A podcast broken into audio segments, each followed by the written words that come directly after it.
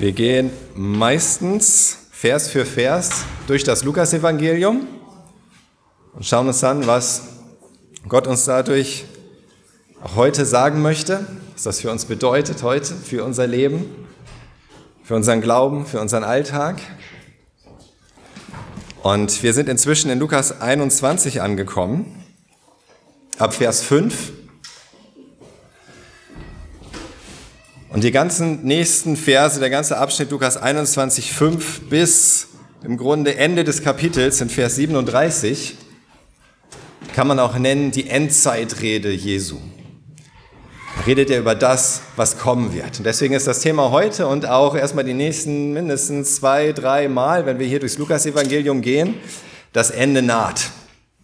Das Ende naht? Tatsächlich, ja, das Ende naht. Und was bedeutet das für uns? Was heißt das? Was möchte uns Jesus dazu sagen? Und wir fangen damit an, ab Vers 5, Lukas 21, Vers 5. Ich lese erstmal den ganzen Abschnitt für heute bis Vers 11. Als einige sich über den Tempel unterhielten und die herrlichen Steine bewunderten, mit denen er gebaut, und die Weihgaben, mit denen er geschmückt war, sagte er, es kommt eine Zeit, da wird von dem, was ihr hier seht, kein Stein auf dem anderen bleiben. Es wird alles zerstört werden. Da fragten sie ihn, Rabbi, wann wird das alles geschehen? Gibt es ein Zeichen, an dem wir erkennen können, wann es sich erfüllen wird? Gebt acht, dass euch niemand irreführt, erwiderte Jesus. Viele werden unter meinem Namen auftreten und von sich sagen, ich bin es und die Zeit ist da. Lauft ihnen nicht nach. Erschreckt nicht, wenn ihr von Kriegen und Unruhen hört. Das muss vorher geschehen, aber das Ende kommt nicht gleich danach. Dann fügt er hinzu, ein Volk wird sich gegen das andere erheben und ein Staat den anderen angreifen. Es wird schwere Erdbeben geben und in vielen Teilen der Welt Hungersnöte und Seuchen. Furchtbare Dinge geschehen und am Himmel werden gewaltige Zeichen zu sehen sein. Es geht hier los in Vers 5, dass es heißt, als sich einige über den Tempel unterhielten und die herrlichen Steine bewunderten, mit denen er gebaut war und die Weihgaben, mit denen er geschmückt war. Da sagte Jesus etwas. Wir sind hier im Tempel, vielleicht erinnert ihr euch, äh, vorletzte Woche war das, glaube ich, oder vorvorletzte Woche, ich weiß nicht, wann wir zuletzt im Lukas-Evangelium waren. Da haben wir gesehen, da war Jesus, er war bis zum Schluss, das ist jetzt kurz vor seinem Verrat, bevor er verraten wird, bevor er ausgeliefert wird, bevor er gekreuzigt wird.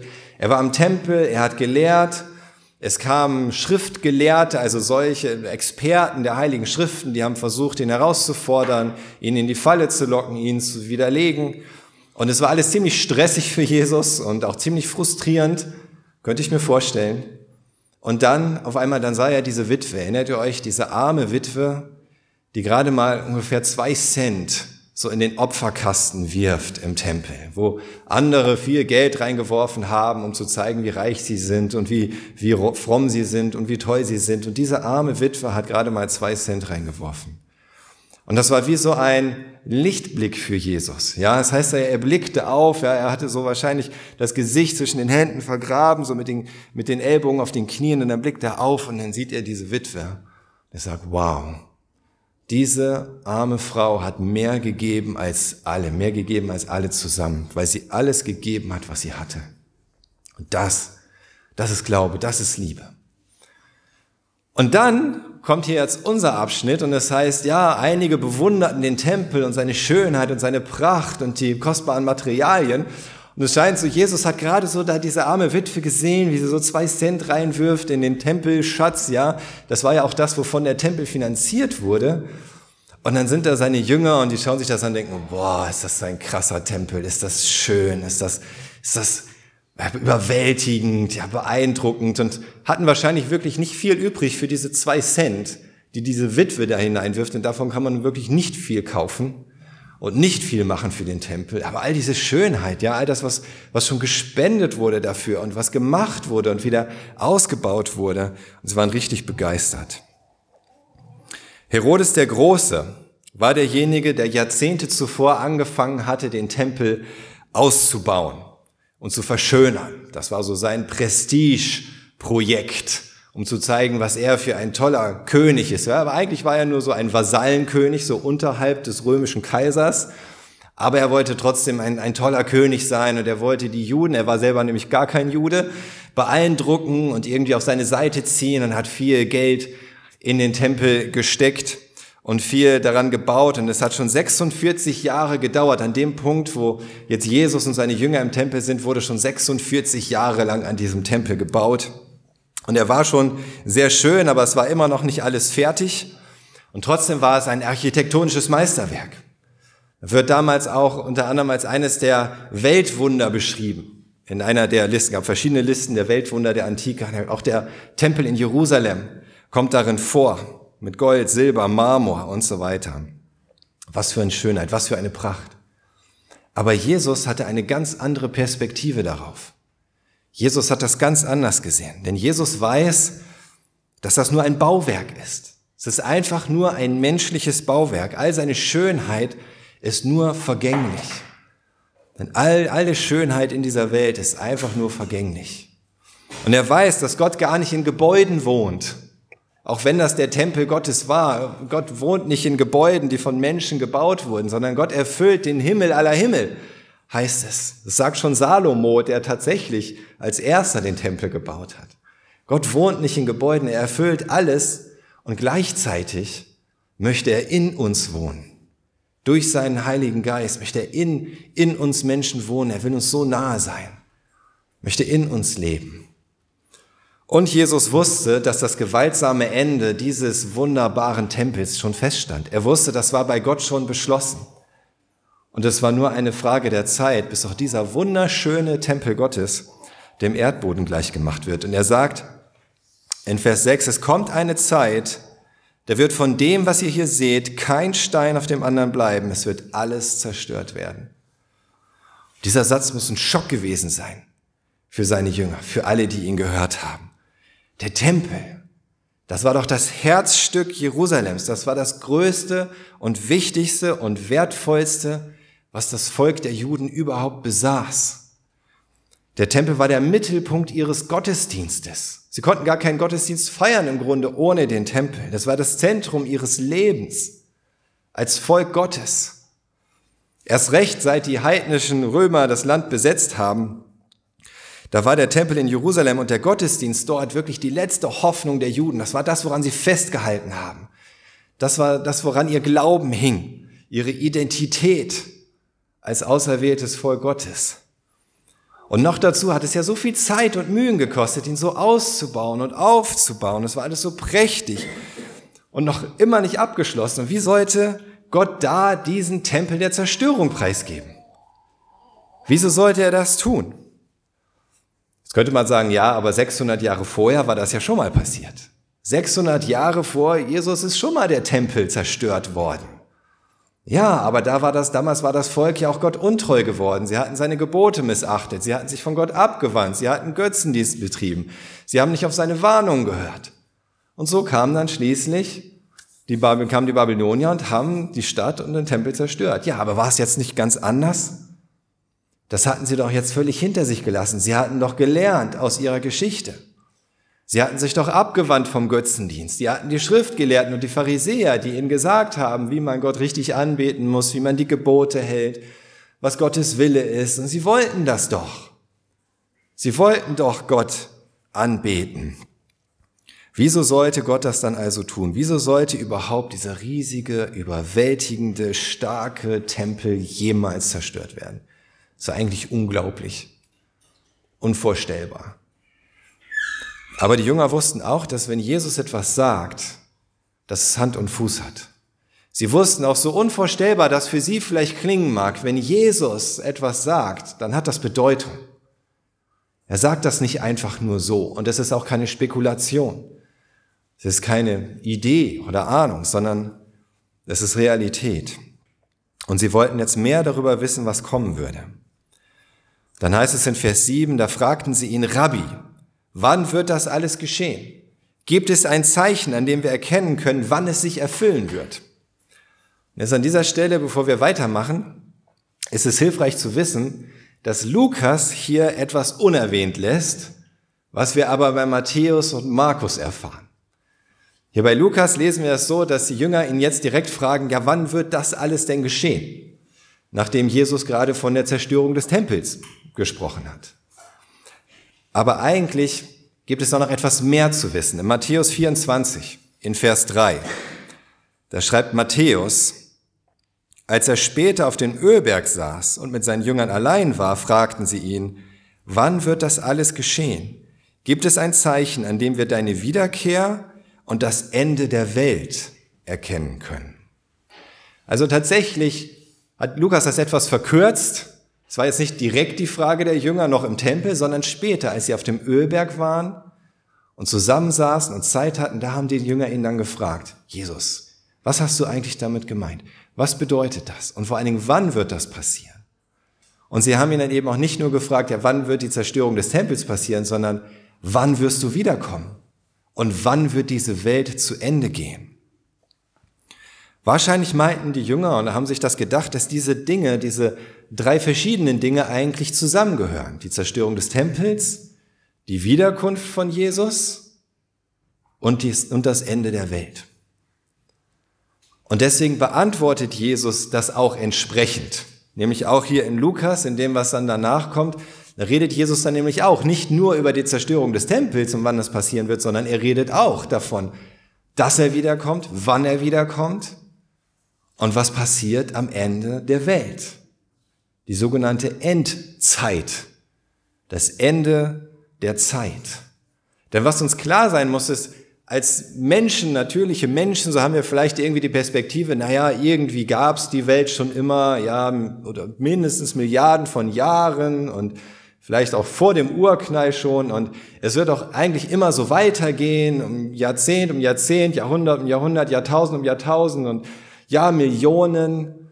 Aber die Perspektive der Bibel, des Wortes Gottes, ist eine ganz andere. Er sagt, es gab einen Anfang und deswegen gibt es auch ein Ende. Diese Welt war nicht schon immer und sie wird auch nicht immer sein. Manche Wissenschaftler sagen ja zum Beispiel, die, die vom Urknall ausgehen, damit hat die Zeit angefangen. Mit dem Urknall hat die Zeit angefangen. Wenn die Zeit einen Anfang hatte, dann hat sie auch ein Ende. Auch die Bibel sagt uns, es gab einen Anfang der Zeit. Es gab einen Anfang von Raum und Zeit.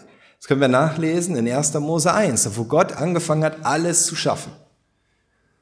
Und es hat auch ein Ende. Es wird nicht ewig so weitergehen sondern es wird zu einem Ende kommen. Darin ist die Bibel ganz klar. Und wir schauen uns heute an, was das bedeutet und vor allen Dingen, was dem vorausgeht und wie wir das erkennen. Jesus hat jetzt in seiner Rede verschiedene Themen miteinander verknüpft. Wir haben schon gesehen, es geht um Zerstörung des Tempels, es geht darum, dass er wiederkommt, es geht darum, dass das Ende der Welt kommt. Und er hat die Dinge miteinander verknüpft und die nächsten, die Verse sind nicht so chronologisch geordnet, dass man sagen könnte, ah ja, jetzt so mit jedem Vers geht es irgendwie vorwärts, immer in Richtung Ende der Welt, sondern es sind verschiedene Themenblöcke, die nicht chronologisch geordnet sind. Wir gehen aber trotzdem Vers für Vers durch die Verse durch, heute und auch bei den nächsten Mal im Lukas-Evangelium. Aber damit wir nicht den Überblick verlieren, hier schon mal die Themenblöcke, die vorkommen, jetzt in dieser Endzeitrede. Und zwar in den Versen 8 bis 11, das schauen wir uns heute vor allen Dingen an, so globale Zeichen der Endzeit, globale Zeichen für das Ende der Welt. Dann redet Jesus über Christenverfolgung vor dem Ende der Welt in den Versen 12 bis 19. Dann redet er über das Ende Jerusalems an der Stelle. Dann in den Versen 25 bis 28, da geht es wieder um das Ende der Welt und auch seine Wiederkunft.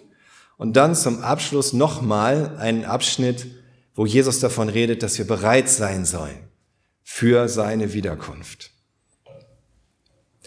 Aber über all diesen Themen, im Grunde noch wichtiger für uns, stehen fünf Aufforderungen von Jesus, die im Laufe dieses Textes vorkommen. Fünf Aufforderungen, die für uns wichtig sind, wenn wir uns mit dem Thema beschäftigen und wenn wir uns in der Endzeit befinden. Das erste ist, lasst euch nicht irreführen. Seine erste Aufforderung in Vers 8. Dann erschreckt nicht. In Vers 9, das sind die beiden, die wir uns heute anschauen. Lasst euch nicht irreführen und erschreckt nicht. Dann später sagt er, bleibt standhaft in Vers 19. Seid wachsam in den Versen 34 und 36. Und zuletzt hört nicht auf zu beten in Vers 36. Das sind die entscheidenden Aufforderungen, Ermahnungen, Ermutigungen von Jesus für uns im Blick auf das, was kommt. Und jetzt schauen wir uns das erste Thema an, den ersten Themenabschnitt, die globalen Zeichen vor der Endzeit oder die auf die Endzeit hindeuten. Und Jesus sagt, lasst euch nicht irreführen. In Vers 8, gebt acht, dass euch niemand irreführt, erwiderte Jesus. Viele werden unter meinem Namen auftreten und von sich sagen, ich bin es. Und die Zeit ist da. Aber Jesus sagt, lauft ihnen nicht nach. Es ist offenbar das Erste und Wichtigste, was Jesus seinen Jüngern mitgeben möchte, ist, dass sie sich nicht täuschen lassen. Dass sie sich nicht in die Irre führen lassen. Er sagt, viele werden unter meinem Namen auftreten. Jesus selbst wird nicht mehr da sein. Er hat das seinen Jüngern schon mehrmals angekündigt.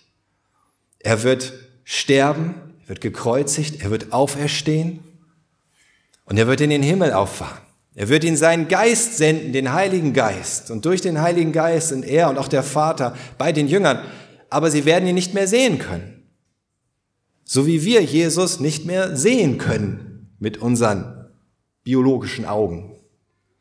Aber er sagt, ich komme wieder. Hat er seinen Jüngern immer wieder gesagt, ich komme wieder. Und er sagt auch, viele werden unter meinem Namen auftreten, während ich sozusagen nicht da bin und werden behaupten, sie wären es selbst. Sie wären Christus selbst oder sie wären von ihm gesandt. Und die, die Zeit ist da, er ist wiedergekommen oder er kommt jetzt direkt wieder und deswegen soll man auf sie hören und ihnen nachgehen und ihnen nachfolgen. Und im Vergleich zu all den Bedrohungen, Katastrophen und Leiden, die Jesus danach noch beschreiben wird, scheint das für Jesus die größte Gefahr eigentlich zu sein. Für seine Jünger. Dass seine Jünger getäuscht werden, dass sie verführt werden, in die Irre geleitet werden. Warum? Weil das das Einzige ist, was ihnen wirklich schaden könnte. Alles andere kann uns als Jünger Jesu, als Christen nicht wirklich schaden. Was ist das Schlimmste, was uns passieren könnte? Dass wir krank werden, dass wir sterben. Dann sind wir beim Herrn, dann sind wir im Himmel. Was ist das Schlimmste, was uns passieren könnte? Das Schlimmste, was uns passieren könnte, ist, dass wir von Jesus weggelockt werden. Dass uns etwas in die Irre führt. Dass uns etwas täuscht. Dass wir einer Lüge glauben statt seiner Wahrheit und auf diese Weise uns von ihm abwenden, dass wir auf andere Messiasse hören und auf andere Messiasse vertrauen als auf ihn allein, den wahren, den rettenden Sohn Gottes, dass wir vom Glauben abfallen, dass wir verloren gehen. Das wäre das Schlimmste, was uns passieren kann. Nicht körperlich zu sterben, krank zu werden, selbst arm zu sein oder Hunger zu leiden. Jesus sagt in Markus 13, noch etwas ausführlicher hat Markus das beschrieben, in Markus 13, 21 bis 23, wenn dann jemand zu euch sagt, schaut her, da ist der Messias, oder seht, er ist dort, so glaubt es nicht. Denn es werden falsche Messiasse und falsche Propheten auftreten. Sie werden sich durch Zeichen und Wundertaten ausweisen und würden sogar die Auserwählten verführen, wenn, es, wenn sie es könnten. Gerade ihr müsst euch also vorsehen. Ich habe euch alles vorausgesagt. Er sagt, falsche Messiasse, falsche Propheten, sie werden sogar Zeichen und Wunder tun. Sie werden beeindruckend sein. Aber es wird nicht die Wahrheit sein, die sie weitergeben. Und sie werden nicht zu Jesus hinführen, sondern von ihm weg. Und tatsächlich ist das auch schon von Anfang an passiert. Das können wir schon im Neuen Testament nachlesen, dass das angefangen hat, dass falsche Messias, falsche Propheten, falsche Apostel gekommen sind, um die Christen in die Irre zu führen, bewusst oder unbewusst. Paulus bezeichnet sie in 2. Korinther 11 als Superapostel, also solche, die von sich sagen, wir sind jetzt wirklich hier die Creme de la Creme, wir, wir haben die absolute Autorität, Wir sind die Superapostel, wir stehen noch über den Aposteln, wir haben noch mehr Erkenntnis, wir sind noch vertrauenswürdiger, wir haben einen noch besseren Draht zu Gott. Wir sind eins mit Jesus, folgt uns nach. Und Paulus nennt sie falsche Apostel.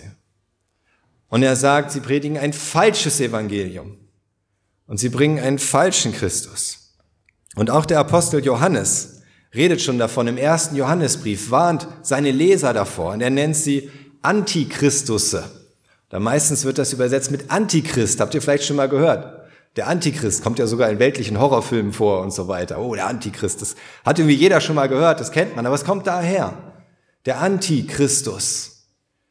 In 1. Johannes 2, Vers 18, da ist es Kinder, die letzte Stunde ist da. Ihr habt gehört, dass der Gegenchristus, dass der Antichristus oder Antichrist kommen wird.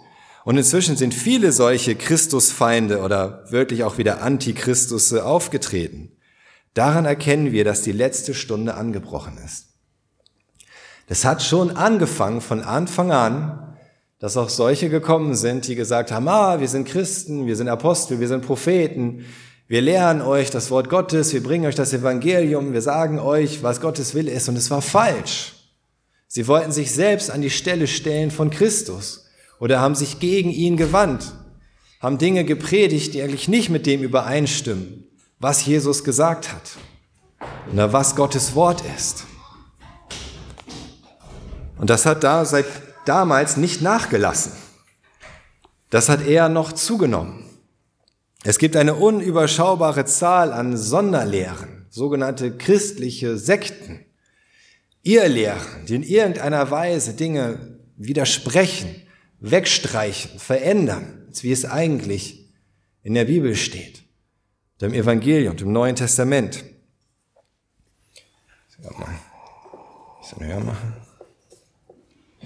Und offensichtlich sieht Jesus auch die Gefahr größer werden. Er sieht die Gefahr größer werden, dass Menschen kommen in seinem Namen, aber das eigentliche Bild verzerren. Und dass seine Jünger dadurch verunsichert werden. Gerade je näher das Ende rückt und sich täuschen und irreführen lassen und sich fragen, was passiert er? Wo führt das alles hin? Vielleicht hast du dich das auch schon mal gefragt. Was sollen wir jetzt tun? Steht das Ende unmittelbar bevor? Wo finden wir Wegweisung? Was ist überhaupt noch verlässlich? Wem können wir glauben? Und sowohl dieses Näherrücken der Endzeit als auch das Thema an sich hat viel Potenzial, uns als Christen zu verunsichern, uns irgendwie in die Irre zu führen. Aber je mehr wir uns tatsächlich auf das Ende zubewegen, was unweigerlich der Fall ist, desto mehr gilt das für uns, diese Aufforderung, lasst euch nicht irreführen. Lasst euch nicht irreführen. Es ist wichtig, darauf zu achten, was ist wahr. Wer bringt mir wirklich die Wahrheit? Wer predigt wirklich Jesus? Und ähm, aus aktuellem Anlass möchte ich, möchte ich wirklich konkret über etwas sprechen. Nur weil irgendwie eine Gemeinde, weil andere Christen Dinge etwas anders sehen als wir, heißt das nicht, dass sie zwangsläufig auf dem Holzweg sind. Wir sind alle fehlbar. Unsere Erkenntnis ist Stückwerk. Und man kann natürlich verschiedene Christen können die gleiche Bibel lesen und an verschiedenen Stellen zu unterschiedlichen Auslegungen kommen. Völlig klar. Und es ist wichtig, dass wir, nur weil unsere Geschwister in anderen Gemeinden sind, die vielleicht eine etwas andere Theologie haben, dass wir sie nicht verteufeln oder verachten oder ablehnen. Aber es gibt auch Punkte und es gibt Richtungen und es gibt Lehren, die nicht mit dem übereinstimmen, was in der Bibel steht und die einfach nicht mehr tolerierbar sind sozusagen, wenn es uns um die Wahrheit geht und um Jesus Christus, sondern das Evangelium. Und ich denke, eine dieser Richtungen ist Shinjonji. Ich weiß nicht, ob ihr schon davon gehört habt. Shinjonji kommt aus Korea, gegründet, geleitet von diesem Mann Lee Man-hee, ein Koreaner, der sich selbst als der Pastor der Endzeit bezeichnet und in der Regel mit so einer Eisenstange in der Hand rumläuft. Könnt ihr euch vorstellen, warum? weil es in der Offenbarung heißt, dass der Sohn, der einmal die, die Völker regiert, mit eisernem Stabe regiert. Und das ist er selbst. Er ist derjenige. Er ist, er, er, er sagt, er hat Macht über die Völker und er ist der Pastor der Endzeit, der das Kommen Jesu vorbereiten soll. Er bezeichnet sich selbst als körperlich unsterblich. Das werden wir noch sehen, denke ich mal. Und er beruft sich auf die Offenbarung, auf verschiedene Stellen aus der Offenbarung von Johannes. Und er sagt, er ist der Einzige, der die Bibel richtig auslegen kann. Sein Superapostel. Und er ist der Einzige, der die Bibel richtig auslegen kann. Und deswegen gibt es Kurse, Bibelmaterialien tausendfach, ein System an Kursen, Lernstoffen, Prüfungen und so weiter, was die Mitglieder lernen müssen, pauken müssen, wo sie geprüft werden, auswendig lernen und so weiter. Er geht davon aus, dass er jetzt dieses 6000-jährige Werk Gottes vollenden soll. Und äh, dass die Mitglieder von Shinjonji, das sind die 144.000 Priester aus der Offenbarung. Es gibt, soll zwölf Stämme geben und jeder Stamm 12.000 Mitglieder sammeln und so wird verwirklicht, was in der Offenbarung steht, so wird der im Himmel bereits erfüllte Zustand auf der Erde verwirklicht. Und ich habe hier ein paar, ähm, das sind Original-Unterrichtsmaterialien von Shinjonji, die sie benutzen. Und da könnt ihr sehen, Shinjonji ist der Himmel und die kommen in den Himmel, die bei Shinjonji sind, durch Werke, durch Glauben, durch Erkenntnis. Und alle anderen, die ganze andere Kirche, alle anderen Gemeinden, die ganze andere Christenheit geht in die Hölle, weil sie nur Glauben haben, aber keine Werke und keine Erkenntnis. Sie glauben vielleicht irgendwie an Jesus, aber sie tun nicht das Richtige und sie haben auch nicht die richtige Erkenntnis. Sie haben auf Sand gebaut, Nahheit, es wird untergehen, sie kommen in die Hölle. Dann noch ein Originalbild aus den Unterrichtsmaterialien. Hier könnt ihr sehen, dass Gott, so Heilsgeschichte, Altes Testament, der erste Bund, alles okay, Neues Testament, ja, Jesus, dann der zweite Bund und die Wiederkunft Jesu. Aber schaut mal hier, wer ist da entscheidend am Ende? Liman Hi. Er ist der Helfer sozusagen. Er ist der, der das, das Werk Jesu zu Ende bringt. Ja, Jesus war da, jetzt ist es Liman Hi derjenige, auf den man hören muss, dem man folgen muss. Und noch ein interessantes Bild, äh, man zwischen Gut und Böse unterscheidet. Hier sind die bösen äh, Pastoren und Prediger, die falschen Hirten. Das wäre ich dann wahrscheinlich auch. In der Gemeinde, ich bin ungehorsam, es geht in die Hölle, ich predige Lügen. Und da drüben ist Shinjonji mit seinem guten Hirten Li Man Hee. Und er ist der Einzige, der die Wahrheit predigt. Er hat den Heiligen Geist. Er bringt ihn den Gehorsam, so wie es im Himmel gedacht ist. Also müssen wir uns an Shijon Ji wenden und Liman Hi folgen und dann geht es in den Himmel. Ich sage euch das deswegen, weil sie auch hier in Rostock schon angefangen haben. Das ist nicht einfach nur in Korea oder so, sondern das ist inzwischen weltweit. Sie, waren, sie haben schon in allen möglichen Städten in Deutschland angefangen, Fuß zu fassen. Und auch hier in Rostock haben sie schon angefangen, Pastoren anzusprechen, Christen einzuladen zu ihren Bibelkursen und so weiter. Und sie gehen dabei sehr, äh, ich sag mal, raffiniert vor. In der Regel sagen sie nicht, dass sie Shinjonji sind, sondern die haben alle möglichen Decknamen und Tarnnamen. Alleine in Frankfurt hießen sie Frankfurt-Korea Internationale Missionsgemeinde. Frankfurter Friedensgemeinde, International Bible College, Bible Center, Deutschland Zion Gemeinde, Open Bible Academy, International Peace Forum, Christliches Abendzentrum, Bibelzentrum Frankfurt, sind alles verschiedene Decknamen von Shi Ji in Frankfurt gewesen. Seit denen sie versucht haben, Christen einzuladen zu ihren Bibelkursen oder natürlich auch nicht Christen, aber auch sehr gerne Christen.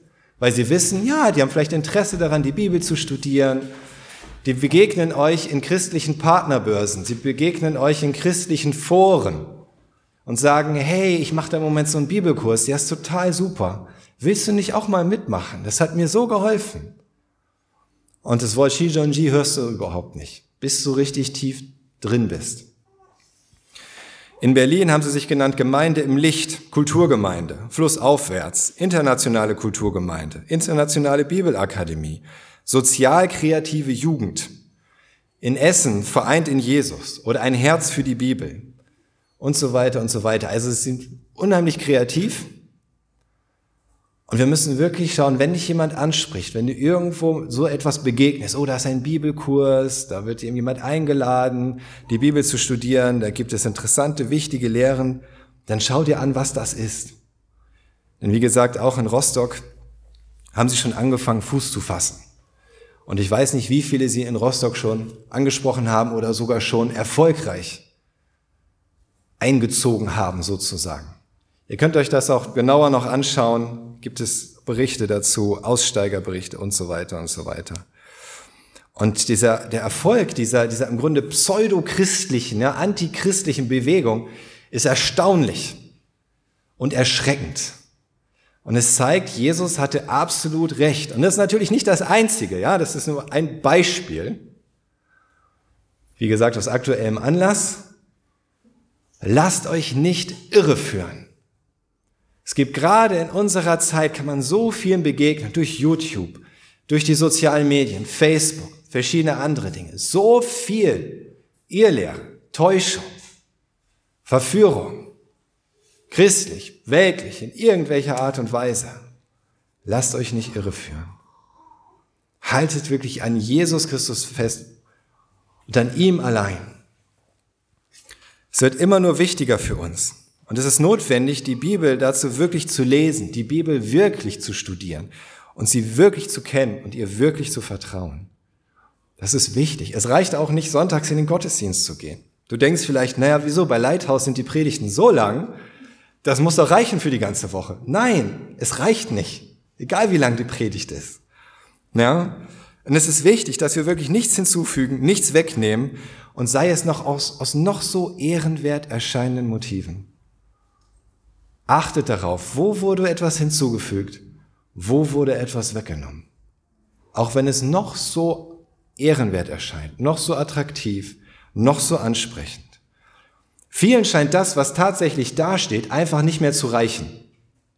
Und wir denken vielleicht, na, es braucht doch irgendwie noch mehr, oder? Gerade in unserer Zeit heute, um die Leute anzusprechen, da braucht es doch mehr. Es braucht vielleicht einen noch netteren Jesus, oder es braucht einen noch menschlicheren Jesus, oder einen noch politischeren Jesus, oder einen noch strengeren Jesus, oder einen noch barmherzigeren Jesus. Das reicht doch einfach nicht, was dasteht. Wir müssen das doch noch irgendwie füllen, oder? Wir müssen das doch noch irgendwie ein bisschen verpacken und, und verwandeln und, und mm, ne, das, das, damit es so richtig gut rüberkommt. Und genau dem entspricht, was, was wir so auf dem Herzen haben.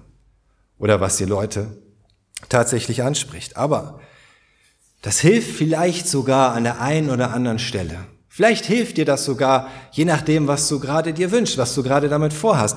Vielleicht hilft es sogar an der einen oder anderen Stelle, dass jemand tatsächlich zum Glauben kommt. Aber das heißt noch lange nicht, dass es richtig ist und dass es gut ist. Und das heißt noch lange nicht, dass jemand ohne einfach das, was da steht im Wort Gottes, so wie Gott es uns bewahrt hat, so wie er dafür gesorgt hat, dass es da steht, dass das nicht reichen würde und dass dadurch derjenige nicht zum Glauben gekommen wäre. Im Gegenteil. Wenn schon jemand zum Glauben kommt durch etwas, was gar nicht in der Bibel steht, wie soll es denn dann weitergehen? Woran soll der, worauf soll derjenige denn dann aufbauen? Was wird denn dann sein weiteres Glaubensleben, seine Jüngerschaft, seine Heiligung bestimmen und prägen? Noch mehr Fantasien und Ausgedachtes?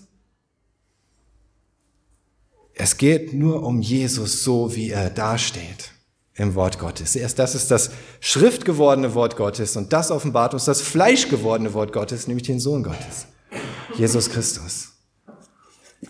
Das ist wirklich das Einzige, worauf wir letzten Endes vertrauen können und bauen sollten. Lasst euch nicht irreführen. Und das gilt genauso für alles, was ihr sonntags auch hier von der Kanzel oder von mir hört. Seid wie die Menschen in Beröa in Apostelgeschichte 17, die sich hinsetzen und nachprüfen, ob das wirklich alles so ist. Tut das. Ich bin auch nicht unfehlbar. Studiert die Schrift und folgt dem, was da steht. Und das Zweite, was Jesus sagt, ist, erschreckt nicht. Verse 9 bis 11. Erschreckt nicht, wenn ihr von Kriegen und Unruhen hört. Das muss vorher geschehen, aber das Ende kommt nicht gleich danach. Dann fügt er hinzu, ein Volk wird sich gegen das andere erheben und ein Staat oder ein Reich den anderen angreifen. Es wird schwere Erdbeben geben und in vielen Teilen der Welt Hungersnöte und Seuchen. Furchtbare Dinge werden geschehen und am Himmel werden gewaltige Zeichen zu sehen sein. Der letzte Satz, am Himmel werden gewaltige Zeichen zu sehen sein, das ist eigentlich eine Verbindung dann zu später noch. Da kommen wir an einem anderen Sonntag hin. Ja? Aber das, worum es hier an dieser Stelle geht, sind diese globalen Zeichen, die schon stattfinden, die aber noch nicht gleich das Ende sind, sagt Jesus. Und es führt dahin. Nach dieser Warnung, dass wir uns nicht täuschen lassen sollen, kommt diese Ermutigung. Erschreckt nicht. Vergeht nicht vor Furcht. Verzweifelt nicht. Egal was noch passiert. Egal wie schlimm es wird. Wie es schlimm es zwischendurch wird oder wie schlimm es vielleicht am Ende wird.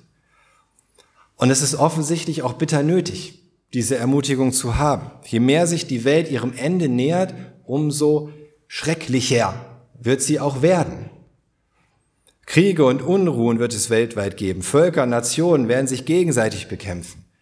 Erdbeben werden Opfer fordern, genauso wie Hungersnöte, humanitäre Katastrophen, Seuchen oder wie wir sagen würden, Pandemien.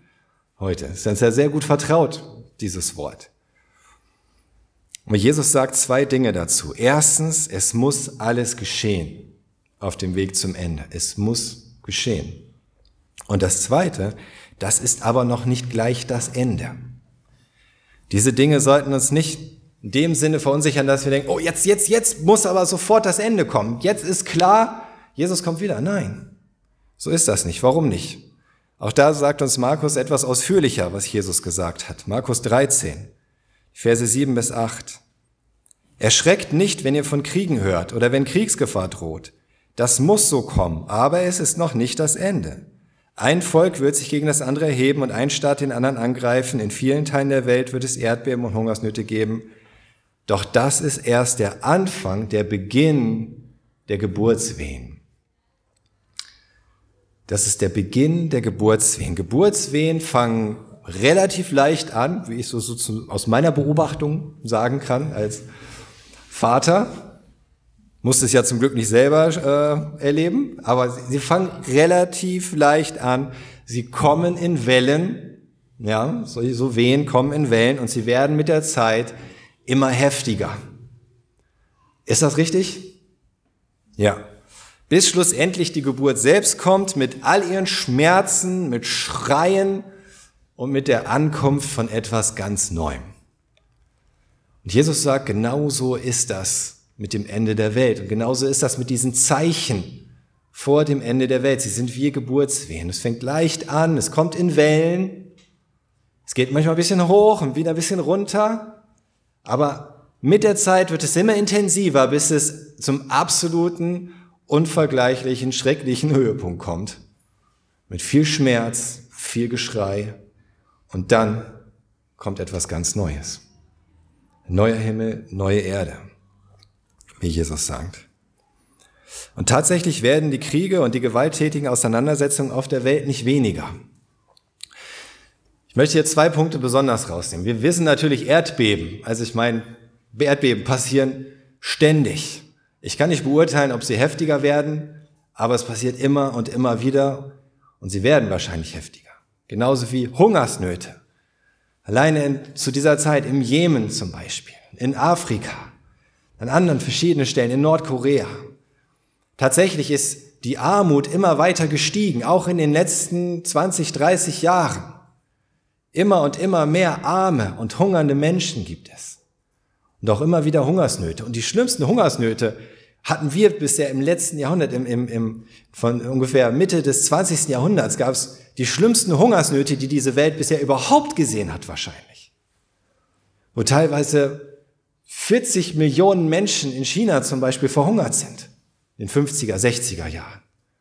Und so weiter. Also es wird immer heftiger. Aber ich möchte nur zwei Punkte hier besonders raus, äh, rausziehen. Die Kriege und die Seuchen. Weil man da vielleicht denken könnte, naja, das wird doch besser, oder? Die Kriege zum Beispiel, wir haben die Weltkriege hinter uns, wir haben seit 80 Jahren keinen Weltkrieg mehr gehabt, es ist doch alles Frieden jetzt in Europa, ist doch alles gut, wahrscheinlich wird die Welt jetzt immer nur friedvoller und friedvoller, oder? Aber das stimmt nicht. Auch die Kriege gehen in Wellen hoch und runter und sie werden insgesamt auch nicht weniger, sondern auch wieder mehr. Seit dem Ende des Zweiten Weltkriegs und auch seit dem Ende des Kalten Krieges. 2021 gab es 180 gewaltsame Krisen, 19 begrenzte Kriege und 21 richtige Kriege auf der Welt.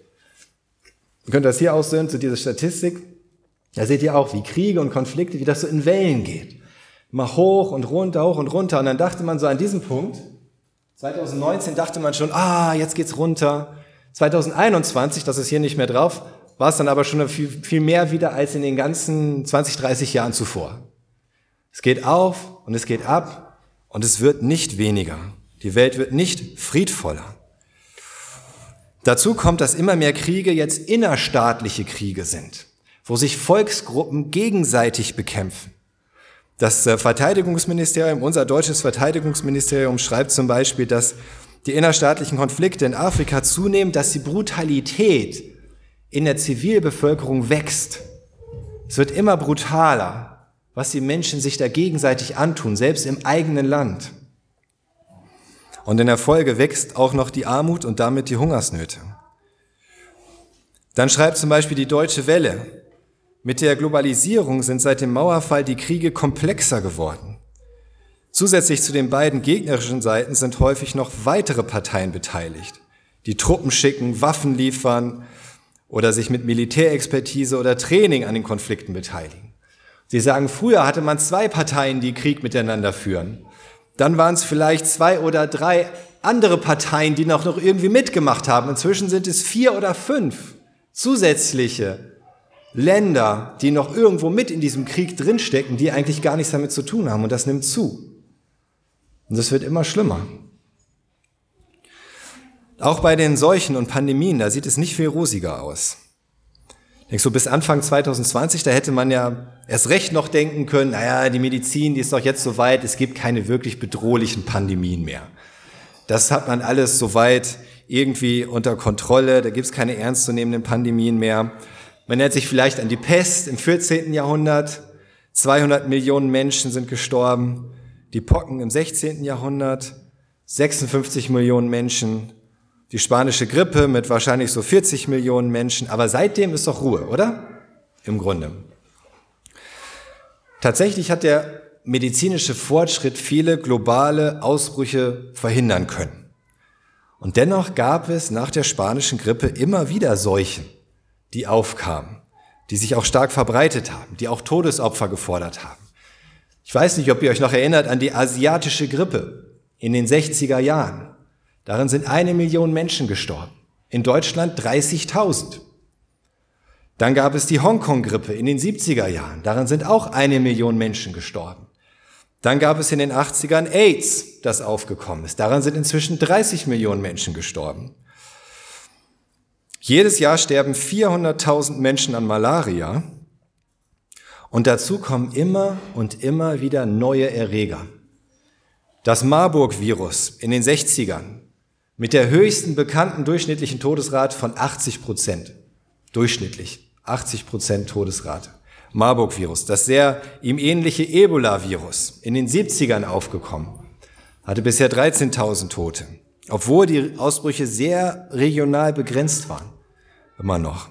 Dann kam in den 90ern die Vogelgrippe, dann kam 2002 SARS-CoV-1 als erste SARS-CoV-Virus, dann 2009 die Schweinegrippe, fast 300.000 Todesopfer weltweit, dann MERS 2012 wieder ein Coronavirus, dann eine andere Vogelgrippe 2013, dann wieder Corona mit SARS-CoV-2, dem dem offiziell inzwischen fünf Millionen Tote zugerechnet werden. Ihr seht immer Corona und Grippe abwechseln. Corona, Grippe, Corona, Grippe, Corona, Grippe in den letzten 20 Jahren im Grunde. Und es wird nicht weniger. Der, der, der Fortschritt, der medizinische Fortschritt nimmt zu. Es gibt aber immer und immer wieder neue Erreger, neue Mutationen, neue Krankheiten, neue Seuchen, neue Pandemien. Ich denke auch, die hier wird nicht die letzte gewesen sein. Aber es gehört dazu. Und noch ein Faktor ist dabei relevant, der leicht übersehen wird und eigentlich auch kaum bekannt. Da habe ich eine schlechte Nachricht für euch. Unsere Gene werden schlechter. Die menschlichen Gene werden schlechter. Immer und immer schlechter. Es gibt immer mehr und mehr Mutationen in unserem Erbgut. In unserem Erbgut, die nicht gut sind. Mutationen, die auch nicht so einfach aussortiert werden können, weil sie zum Beispiel rezessiv weitervererbt werden und so weiter. Welt.de schrieb 2012 in einem Artikel, der heißt Menschliches Erbgut verändert sich immer schneller, etwa 73 Prozent der für Proteine kodierenden Mutationen sind erst in den letzten 5000 bis 10.000 Jahren aufgetreten. Das ist eine sehr kurze Zeit in der Evolution des Menschen. 86 Prozent der Änderungen, die für Erbkrankheiten verantwortlich gemacht werden, traten in diesem Zeitfenster das erste Mal auf. Aus evolutionistischer Sicht, die von einer Menschheitsgeschichte von vielen hunderttausend Jahren ausgeht, ist natürlich 5000 bis 10.000 Jahre ein sehr kurzer Abschnitt. Und die Forscher fragen sich, wieso? Wieso so viele Mutationen in dieser kurzen Zeit, wenn die Menschen schon vorher Hunderttausende von Jahren existiert haben und gelebt haben? Aus biblischer Sicht wissen wir, naja, die Menschen haben auch nicht Hunderttausende von Jahren schon existiert und gelebt, sondern fünf bis zehntausend Jahre ist so ziemlich genau die Menschheitsgeschichte. Kein Wunder, dass all diese Mutationen in den letzten fünf bis zehntausend Jahren aufgetreten sind. Oder? Und es wird immer und immer mehr. Manche Genetiker gehen davon aus, dass in 1500 Jahren die Menschheit durch die vielen Mutationen gar nicht mehr wirklich überlebensfähig sein wird. Vielleicht ist das auch ein Grund, warum solche Dinge wie diese Genschere so vorangetrieben werden, in der Hoffnung, man könnte vielleicht dann doch wieder irgendetwas richten und diese Mutationen wieder rausschneiden, bevor sie uns alle zum Verhängnis werden, sozusagen. Aber schon alleine das zeigt, es wird nicht ewig so weitergehen. Es wird nicht ewig so weitergehen. Entweder wir vernichten uns durch Kriege oder durch Hunger oder durch Krankheiten oder durch Gene oder auf welcher Weise auch immer. Aber wir wissen, Jesus wird vorher wiederkommen. Es ist ohnehin nie der Plan gewesen, dass es ewig so weitergeht. Das ist eine, eine weltliche Sicht, eine evolutionistische Sicht der Dinge. Es wird, soll ewig so weitergehen. Deswegen muss man auch alles so bewahren, wie es ist. Damit es ewig so weitergeht.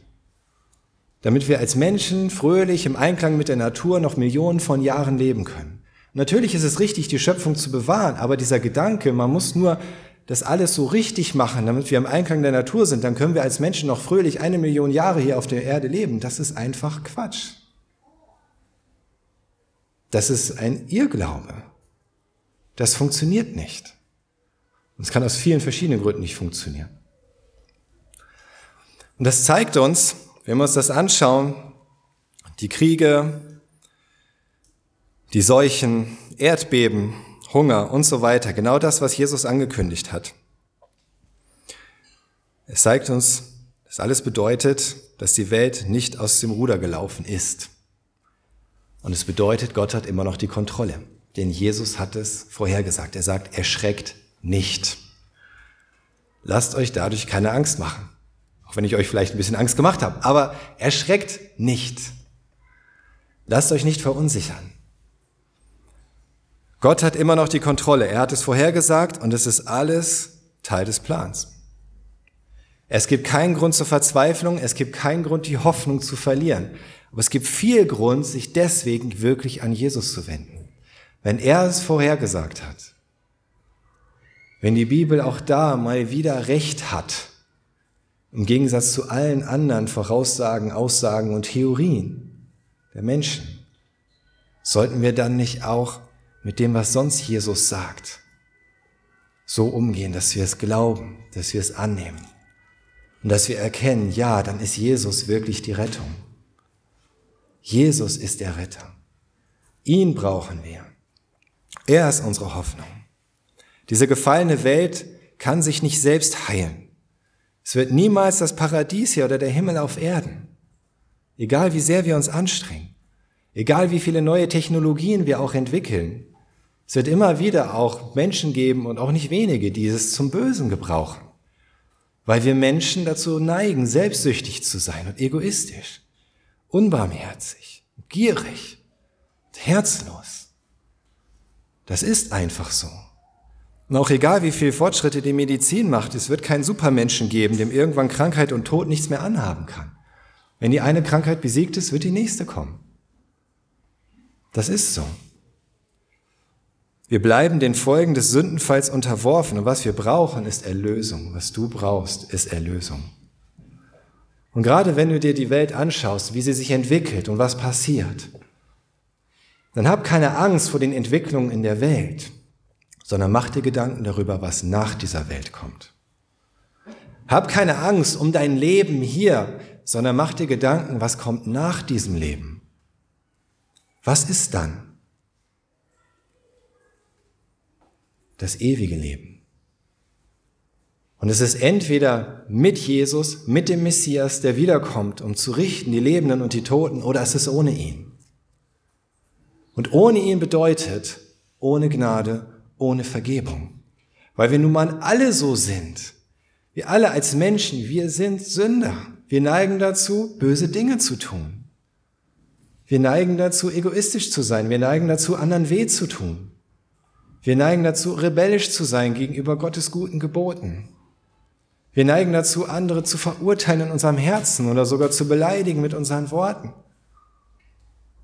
Wir haben alle irgendwo in uns diese Neigung, in etwas haben zu wollen. Kostet es, was es wolle. Neidisch zu sein, wenn jemand etwas hat, was wir nicht haben. Es ist alles in uns. Wir brauchen Erlösung. Wir brauchen das, was Jesus am Kreuz dann getan hat.